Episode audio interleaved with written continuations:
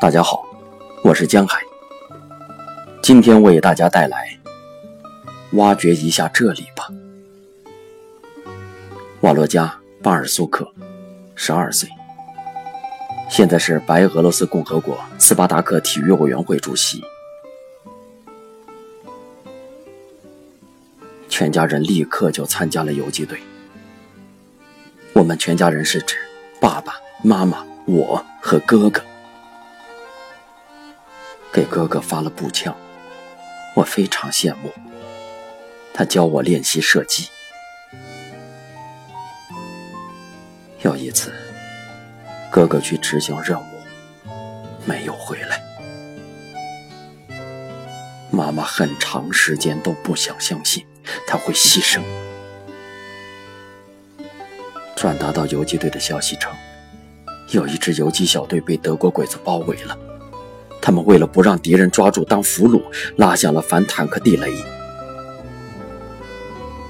可是妈妈猜想，那其中就有我们的亚历山大。他没有被派遣到这个游击小队，但他可能遇到过他们。他去找连指导员，他说：“我觉得。”牺牲的队员里面有我的儿子，请允许我去那里看一看。给他派了几名战士，我们就出发了。这是一颗母亲的心。士兵们开始在一个角落里挖掘，而妈妈指着另一个地方说：“请你们挖掘一下这里吧。”战士们开始挖掘那里，一下就找到了哥哥。他已经难以辨认了，全身漆黑。妈妈根据他阑尾炎的缝合处和口袋里的梳子认出了他。我永远都能回忆起妈妈。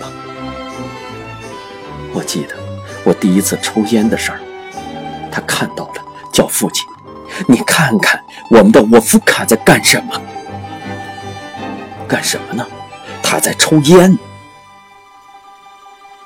父亲走近我，看了看，说：“让他抽吧。战争结束后我们再说。”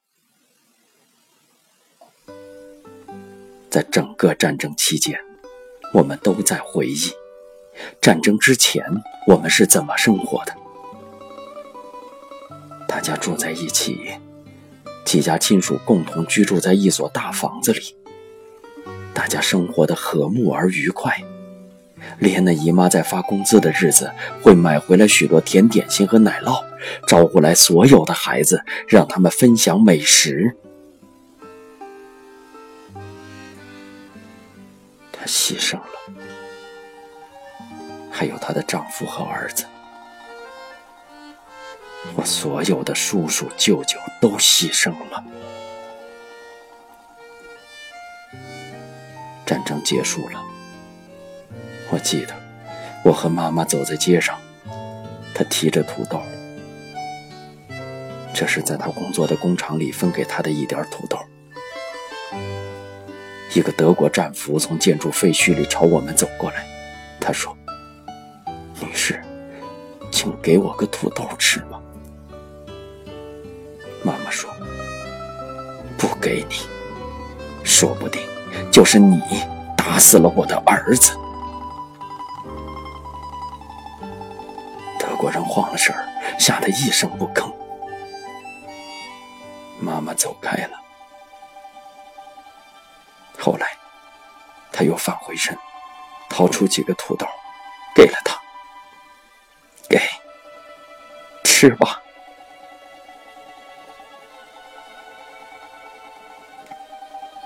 现在轮到我吃惊了，这是怎么回事啊？冬天的时候，我们还有几次踩在冻僵的德国鬼子尸体上滑雪呢。城市郊外好长时间还能找到他们的尸体，我们就像滑雪橇一样，踩着他们的尸体，用脚踢这些死人，在他们身上跳来跳去。一直都在憎恨他们。妈妈教育了我，这是战争后她给我上的爱的第一课。